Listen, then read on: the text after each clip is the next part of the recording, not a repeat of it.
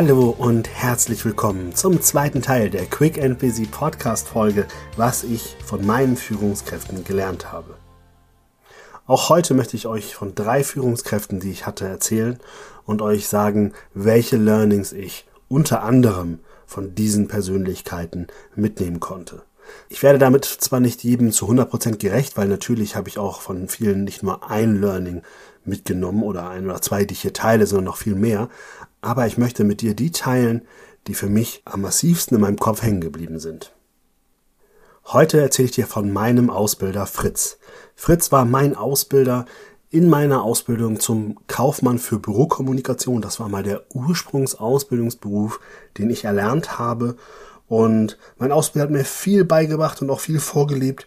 Und letztendlich gehört er auch mit zu den Gründen, warum ich immer wieder mit einem Lächeln auf meine Ausbildungszeit zurückblicken kann. Aber jetzt kommt das ganz Besondere, was ich wirklich beeindruckend fand. Und zwar, Fritz hat seinen Auszubildenden, seinem Personal immer zum Geburtstag gratuliert. Und er ist inzwischen schon mehrere Jahre im Ruhestand, aber auch heute tut er das noch. Jetzt kannst du sagen, das ist jetzt ja gar nicht so was wahnsinnig Besonderes, aber ich möchte dir von einem Erlebnis erzählen, als ich im zweiten Ausbildungsjahr meiner Ausbildung war. Oder ich glaube, es war sogar Ende erstes Ausbildungsjahr, kurz vor dem zweiten Ausbildungsjahr. Und zwar hatte ich Geburtstag. Fritz war allerdings im Urlaub und deswegen habe ich da auch gar nicht über ihn nachgedacht. Und wie das so ist, ne, man freut sich ja über Glückwünsche und wartet darauf, dass seine Freundinnen, Freunde, Familie, Verwandte, Bekannte zum Geburtstag gratulieren. Damals war WhatsApp noch nicht so modern, da ging es eher dann per Telefonanruf oder per SMS.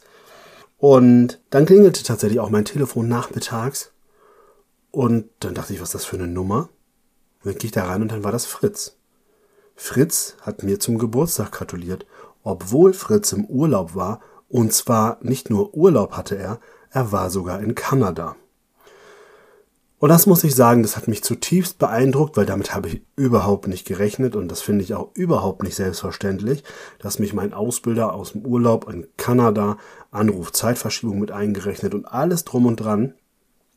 Und jetzt muss ich ganz ehrlich sein, weißt du, einige meiner engsten Freunde haben das nicht auf der Kette, dass ich Geburtstag habe und gratulieren mir zwei Tage später. Aber mein Ausbilder Fritz, der ruft mich aus Kanada an. Das hat so viel Eindruck bei mir hinterlassen, dass ich gesagt habe, Mensch, wow, wenn das bei mir solche Wirkung erzielt, dann ist das für mich als Führungspersönlichkeit mit Sicherheit auch eine Riesenchance, Wirkung bei meinem Personal zu hinterlassen.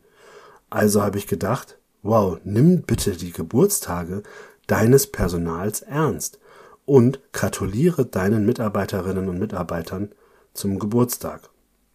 Natürlich kann das auch mal sein, dass du vielleicht einen Tag zu spät dran bist oder so, aber wenn du das merkst, mach's trotzdem noch. Also auch nachträglich zu gratulieren ist immer noch besser als gar nicht zu gratulieren.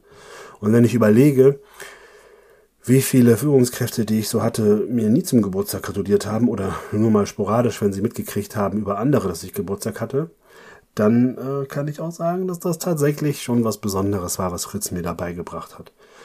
Ja, und so ist es mir auch heute noch wichtig, dass ich meinen Personal und auch immer noch mein ehemaligen Personal probiere, so gut ich noch den Kontakt irgendwie halten kann, zum Geburtstag zu gratulieren. Und by the way, wisst ihr was? Fritz gratuliert mir immer noch zum Geburtstag.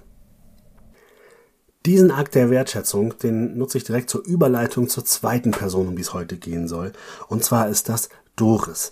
Doris war meine Führungskraft auch während der Ausbildung in einer Filiale, wo ich gearbeitet habe und wo ich eingesetzt war. Und Doris war für mich eine wirklich vorbildliche Führungskraft, denn das, was sie mir gegeben hat, war unter anderem das Thema Rückenstärken. Nun kann das sein, wenn man so in einer Ausbildung ist, dass man dort, wenn man in Filialen eingesetzt wird, das erste Mal dieses Berufsleben schnuppert, da ist das Selbstbewusstsein vielleicht noch nicht ganz weit oben und du hast natürlich auch Angst, was falsch zu machen, wobei ich grundsätzlich ziemlich mutig unterwegs war, aber ich habe natürlich dann auch Fehler gemacht. Und zum Beispiel gab es eine Situation, wo ich mich einfach im Vertrieb nicht geschickt angestellt habe bei einer Beschwerde und der Kunde rastete aus und schrie durch den ganzen Laden, schmiss dann auch noch sein Gerät in den Laden, es zersprang in hunderte Teile. Ich war völlig überfordert, war, dachte, oh mein Gott, oh mein Gott, was passiert hier gerade? Und dann hatten wir da noch sogar Blumen im Laden und dann flog so noch ein Blumentopf um. Und Doris kam dann und baute sich vor mir auf und stärkte mich und hat dem Kunden ganz deutlich gemacht, wer hier das Sagen hat und dass er sich hier so nicht zu verhalten hatte und half mir durch diese Situation durch. Und nicht nur das, sie reflektierte dann mit mir auch noch ganz entspannt bei einem Glas Mineralwasser beim Italiener gegenüber später, was denn da eigentlich passiert wäre und welche Möglichkeiten ich hätte, vielleicht das nächste Mal da anders zu agieren, dass der Kunde nicht explodiert. Und das war für mich vorbildlich. Also zwei Dinge, die da vorbildlich waren. Erstens, sie hat mir den Rücken gestärkt. Sie hat sich vor mich gestellt im richtigen Moment. Ne, das ist ja auch immer wichtig. Ne? In dem richtigen Moment musst du dich als Führungskraft vor deine Mitarbeiter stellen. In anderen Momenten kannst du dich auch hinter sie stellen. Hier hat sie sich vor mich gestellt im wahrsten Sinne des Wortes und genau das war auch genau das, was richtig wichtig war. Weil sie hat mich dadurch geschützt und verhindert, dass ich da in eine völlige Demotivation, in einen völligen Schock- oder Angstzustand gerate. Das zweite, was da mit drin steckt, ist, dass sie mich auf Augenhöhe betrachtet hat, sich die Zeit genommen hat, das, was vielleicht noch nicht optimal gelaufen ist, tatsächlich mit mir zu reflektieren, um mir die Möglichkeit zu geben, auf Augenhöhe darüber nachzudenken, was kann ich jetzt aus dieser Situation lernen, damit mir diese Situation nicht noch einmal passiert. Grandios, ne? wenn ich heute Ausbilderinnen, Ausbilder, Führungskräfte ausbilde, ist das ein wesentlicher Punkt, den ich immer wieder mit den Menschen durchgehe, dass das enorm wichtig ist. Und Doris war die Person, die mir das Ganze sehr deutlich beigebracht hat und mich in dem Falle gelehrt hat, was zu tun ist. Abschließen möchte ich den zweiten Teil mit einer Führungskraft, die ich ebenfalls noch in meiner Ausbildung erleben durfte. Und zwar hatte ich das Glück, dass ich auf der Messe Du und Deine Welt arbeiten durfte. Es war so ein Highlight in der Ausbildung, auf so einer Messe zu arbeiten. Und zum einen habe ich dort das Jonglieren gelernt, was alleine schon sensationell cool für mich war, dass ich sowas konnte, dass ich dann auch im Vertrieb eingesetzt habe. Dazu werde ich vielleicht mal eine eigene Podcast-Folge machen. Aber entscheidend ist auch, da kommt Michael ins Spiel.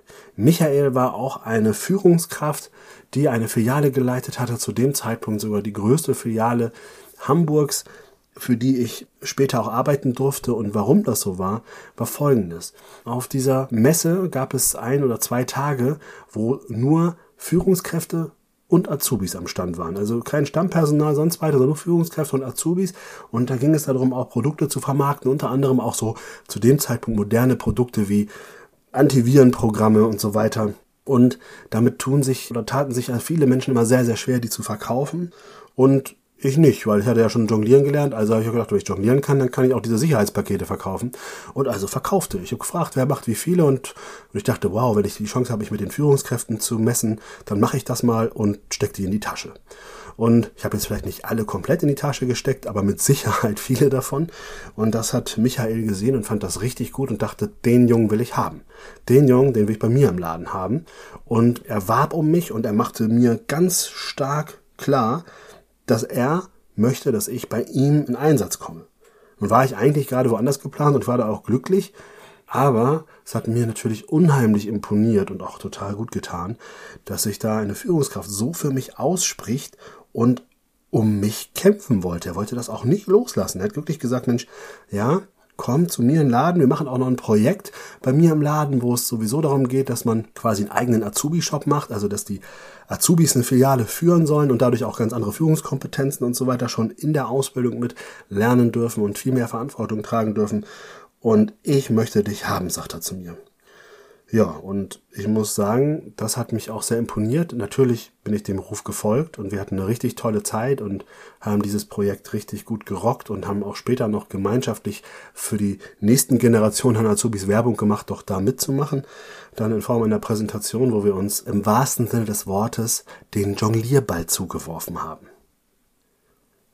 Mein Learning aus dieser Situation, was ich mit dir teilen möchte, ist, wenn du jemanden siehst, der gut ist, kämpfe für diese Person und zeige der Person auch, dass du bereit bist, für diese Person zu kämpfen. Das ist übertragbar sowohl ins Business als auch ins Privatleben. Leute, wenn ihr gutes Personal habt, sagt den Leuten, dass die gut sind und kämpft auch dafür, dass sie bei euch bleiben oder zu euch kommen. Akquiriere auch mal Menschen vielleicht von anderen, wenn du sagst, Mensch, die sind so gut, die hättest du gerne bei dir im Team. Kämpfe dafür, weil das ist etwas, das ist sehr wertschätzend und das sorgt für ein richtig gutes Gefühl bei deinem Gegenüber.